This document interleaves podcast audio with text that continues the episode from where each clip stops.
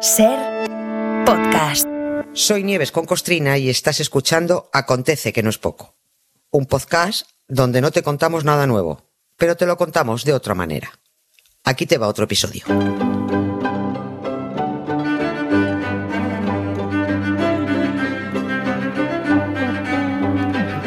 Buenas tardes, Nieves. Hola, ¿Qué Carlos, tal? ¿qué tal? ¿Cómo Muy estás? bien, muy bien, sonriente después de lo de Mar Giro, porque me- Sí, bueno, bueno, es tan brillante este hombre. Sí, sí, De verdad, es tan brillante, tan culto, tan, tan, tan ingenioso, además. No Me es nada ofensivo, además. O sea, no, está- es un tipo maravilloso. Le va a seguir yendo muy bien. Y este programa de tele, el que tiene, el Late Show, que ahora Mm. está en la 2, yo creo que va a ir creciendo y que él como personaje también crecerá. Es mi pronóstico. Pero bueno, que yo como profeta ya sabe que tampoco valgo mucho. Sí, un Eh, poquillo sí. Oye, una cosa. eh, los cambios, lo- los, grandes cambios en la historia, eh, se pueden producir por varios motivos o por varios caminos, ¿no? A golpe de guerra, por ejemplo, es- eso es muy frecuente, por desgracia lo sabemos. Mm, por una catástrofe natural a veces, por una pandemia. Hay procesos rápidos, hay procesos lentos y luego hay documentos, papeles, papeles, que pretenden cambiarlo todo por decreto. Hoy recordamos uno de esos casos. Hoy recordamos que un 17 de octubre de 1685, Sí, Luis XIV firmó el Edicto de Fontainebleau, sí. que es, mm, bueno, es un documento y también un monumento a la intolerancia. Totalmente. Directamente. Totalmente. Directamente. Sí, Sí, porque Luis XIV, este hombre, eh, este hombre tuvo varios lemas en su vida. Uno de los más famosos eh, fue ese de el, el Estado soy yo, Mm, que decía, ¿no? Otro era 14 amantes se me, se me hacen pocas. Ese era otro de sus lemas. Y otro lema fue una fe, una ley, un rey que está relacionado con el primer lema, porque No. efectivamente demostró que el Estado era él y nunca toleró que nadie discutiera sus decisiones políticas, ni toleró jamás que nadie practicara otra religión que no fuera la suya, que era la católica. Que el propio rey Luis XIV se saltara todos y cada uno de los preceptos de su religión, eso era lo de menos, eso no importaba. Porque el principal precepto de los reyes cristianos es te ordeno que hagas lo que yo digo, pero ojito, te prohíbo que hagas lo que yo hago. ¿eh? Esto solo lo hago yo. Por eso Luis XIV que escuchaba misa todos los días, bueno, o casi todos, se permitió ser mala persona, era un tirano, era una persona intolerante, con amantes por un tubo, por supuesto, con decenas de hijos e hijas eh, bastardos, y muy cruel con sus, con sus súbditos. Y hoy, como has dicho, 17 de octubre de 1685, firmó el intolerante edicto de Fontainebleau, que revocaba otro edicto que era tolerante, que era el edicto de Nantes. Porque el de Nantes, permitía el culto protestante Mm. y que estos eh, prójimos cristianos vivieran tranquilamente en Francia, mientras que el edicto de Fontainebleau que firmó Luis XIV vino a decir que ni de coña se permitía el culto protestante y que a todo el que no le gustara, aire, largo de Francia. Hombre. Sí, así fue, sí, así fue. Lo de hoy es solo una prueba más de lo perniciosas que son las religiones para la, como siempre, para la convivencia pacífica ciudadana. We expected something, something better than before. We expected something more. Do you really think you can just put it in a safe behind a painting, lock it up and leave? Do you really think you can just put it in a safe behind a painting, lock it up and leave? Así que de edicto en edicto, ¿eh? De todas formas, algo, algo pasaría, ¿no? Para que, para que se aplicara un cambio tan drástico. Porque vamos a ver, el, el otro edicto, el permisivo, el de Nantes, ¿cuánto tiempo llevaba eh, vigente? Pues ni nada, ni 100 años. O sea que tampoco que fuera una cosa. El edicto de Nantes Mm. Ya. era de 1598, de, de 87 años antes que este del que hablamos. Y lo había promulgado Enrique IV, que era el, el- fue el primer Borbón de Francia, el, que, el que dicen que dijo eso de París bien vale una, una misa. Porque él era protestante, Enrique IV, luego se convirtió al catolicismo para sobrevivir, para que no lo mataran, luego se hizo otra vez protestante, luego otra vez católico para llegar a ser rey Bueno, de Francia. mira. Sí, claro, pues ah, es que este era, era muy práctico. Este hombre cambió de religión más que de camisa porque ya sabía él que, que daba igual. Si son todas una milonga, son todas falsas. Bueno, tengo que ser esto, pues esto. La religión que les dé y les mantenga el poder, pues es la que les, es la que les vale.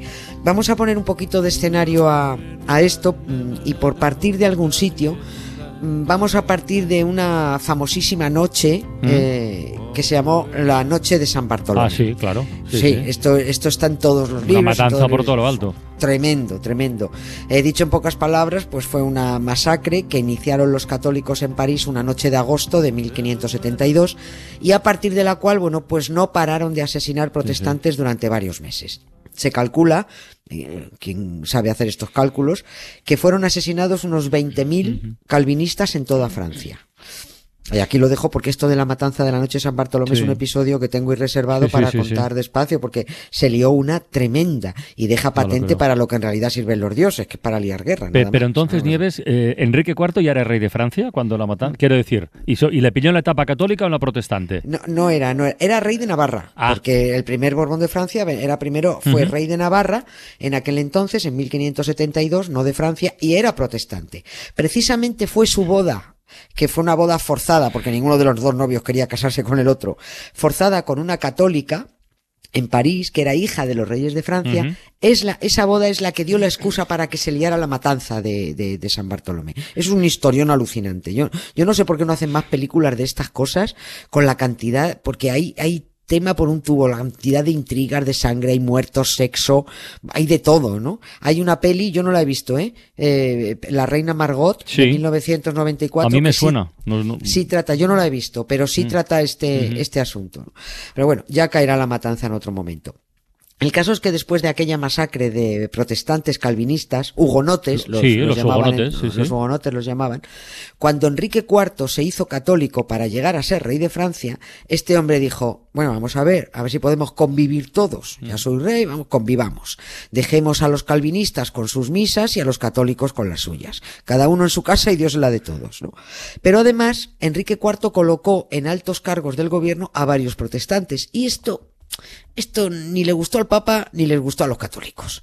Por eso el principal objetivo a partir de ese momento, y esa es la, la orden que corrió, fue matar al rey. Hubo muchos intentos, porque se dijo que esa era la obligación de todo buen católico, matar a Enrique IV. Hasta que un católico finalmente, bueno, pues lo consiguió arreándole tres puñaladas. Lo que no le perdonaron al rey fue que firmara el edicto de Nantes, eh, eh, que, que- que fue un edicto que, que puso fin a las guerras de religión entre, entre cristianos, porque eran los católicos y los calvinistas son cristianos, nunca lo olvidemos, Sí, sí. Y, y- y permitía ese edicto la libertad de conciencia y la libertad de culto. Así que nada, se cargan Enrique IV y muerto el rey de la tolerancia, pues acabó volviendo la intolerancia con su nieto, el del pelucón, el, el Luis XIV, que no paró desde que alcanzó, alcanzó el trono de acosar a los cristianos protestantes.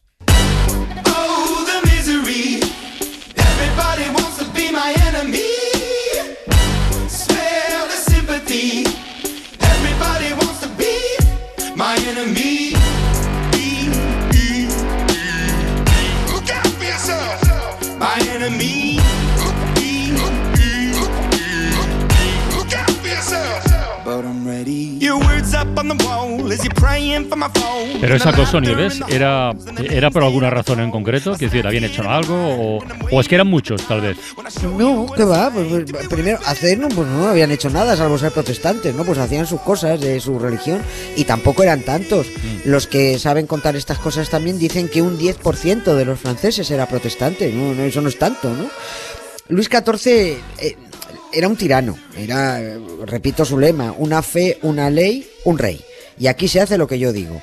Las presiones de Roma, porque aquí los, los más canallas eran los papas, luego los furibundos católicos presionando, porque no querían en puestos de poder a protestantes, la propia tiranía innata de Luis XIV, todo ello, todo junto llevó a que el rey de Francia cada vez cerrara más el cerco en torno a los calvinistas. Por, poner unos ejemplos claros. En los hospitales, por ejemplo, los hospitales donde todos los curas van a dar sus, sus cosas y sus sortilegios a los moribundos, ¿no? Los curas protestantes que atendían a los enfermos de, de su club tenían que rezar sin que casi se les oyera, era la orden. Muy bajito, que no se os oiga. A las bodas protestantes no podían acudir más de 12 personas. Y a los funerales, 30 personas como máximo, como si estuvieran en pandemia, ¿sabes? Ahí pusieron unos, unos, unas cuotas. Se prohibió que los hugonotes pudieran ser oficiales en el ejército. Se prohibió que ostentaran cargos en la administración. Se prohibió también que los cristianos eh, católicos se hicieran protestantes, o sea, no se podían convertir a, a, protestantes. Que ya ves tú la tontería porque es que el Dios es el mismo, que es que eh, la, la, milonga es la misma.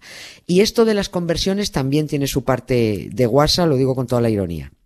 Porque atento a la jugada de Luis XIV para forzar mm. las conversiones de protestantes a católicos. Había una ley que obligaba a los ciudadanos eh, franceses a dar alojamiento a los soldados cuando las tropas pasaban por pueblos o ciudades. No se montaban campamentos. Los, las tropas pasaban por unos pueblos y decían, bueno, pues se tienen que alojar en las casas. Los dais de comer y de dormir. Lo que hicieron los oficiales católicos del ejército fue reunirse con los jefazos protestantes de los pueblos uh -huh. y decirles que todos los ciudadanos que se convirtieran al catolicismo, además de disfrutar de ventajas fiscales, estarían exentos de alojar a los soldados. Hombre, si no vale. Pues eso hicieron. Eso se llamaron las dragonadas, entonces. ¿eh?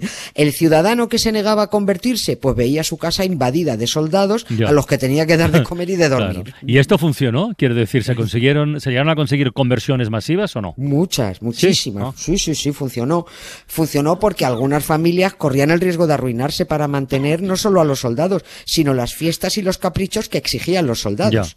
Es que fue, fue una presión salvaje. Se convirtieron treinta y tantos mil en una provincia, veintitantos mil en otra, otros tantos en otra. Pero claro, es que no era eso lo que quería Luis XIV. Él quería todos moros o todos cristianos. No quería que pudieran elegir. Y además, esa amnistía fiscal que puso, esa rebaja de impuestos para los que se convertían, era una discriminación respecto a los católicos, que no tenían rebaja. Y eso les estaba empezando a cabrear mucho. Y pues decían, ¿qué pasa? Nosotros que somos católicos no nos, no nos bajas y a los que se convierten sí. Y luego había otros que se negaban a dejar el calvinismo pues, por convicción religiosa. Por eso se decidió que había que revocar el edicto de tolerancia de Nantes, el que firmó Enrique IV, y sustituirlo por el edicto de intolerancia de Fontenebleau. Y ahí empezó. Que es el que recordamos hoy. Bueno, empezó claro. la fiesta. Eh, o sea, ahí está la pregunta clave. ¿Qué, ¿Qué, pasaba si no te convertías al catolicismo?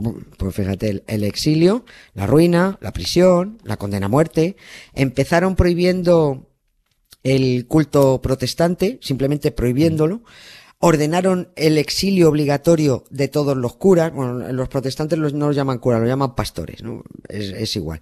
Todos los curas, todos los pastores que no se convirtieran al exilio directamente.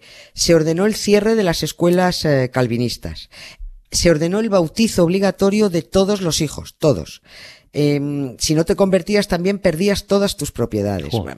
Es muy parecido a lo que se hizo también con, aquí con los, eh, con los moriscos después, ¿no? Uh -huh. Pese a que los moriscos estaban convertidos a, al cristianismo. Con los niños fue, el edicto de, el edicto de Fontainebleau fue especialmente cruel con los, con los niños. Porque a los hijos menores de siete años de las familias calvinistas, con la excusa de, de asegurar su formación católica, los metían en conventos y en monasterios o se entregaban a familias de, de, de, de raíces católicas uh -huh. para que los criaran. Y esa crianza encima tenían que pagarla a los padres.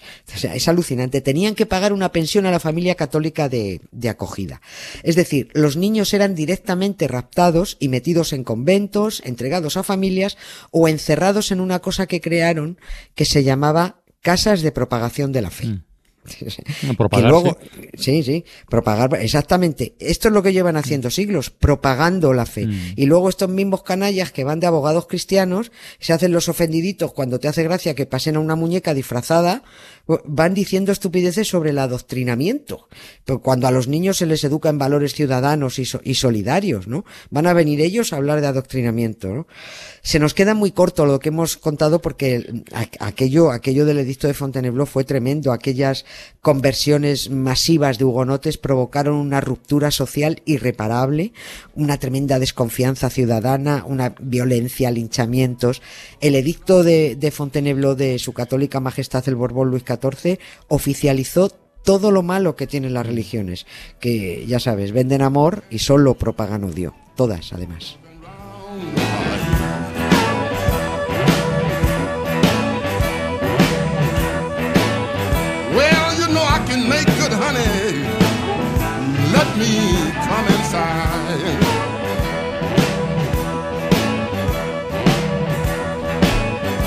Siempre nos quedará la música, Nieves, no desesperes. Eso sí, no, no, Venga. no desespero. Mañana más, un beso. Un beso, gracias. Hasta mañana. Para no perderte ningún episodio, síguenos en la aplicación o la web de la SER, Podium Podcast o tu plataforma de audio favorita.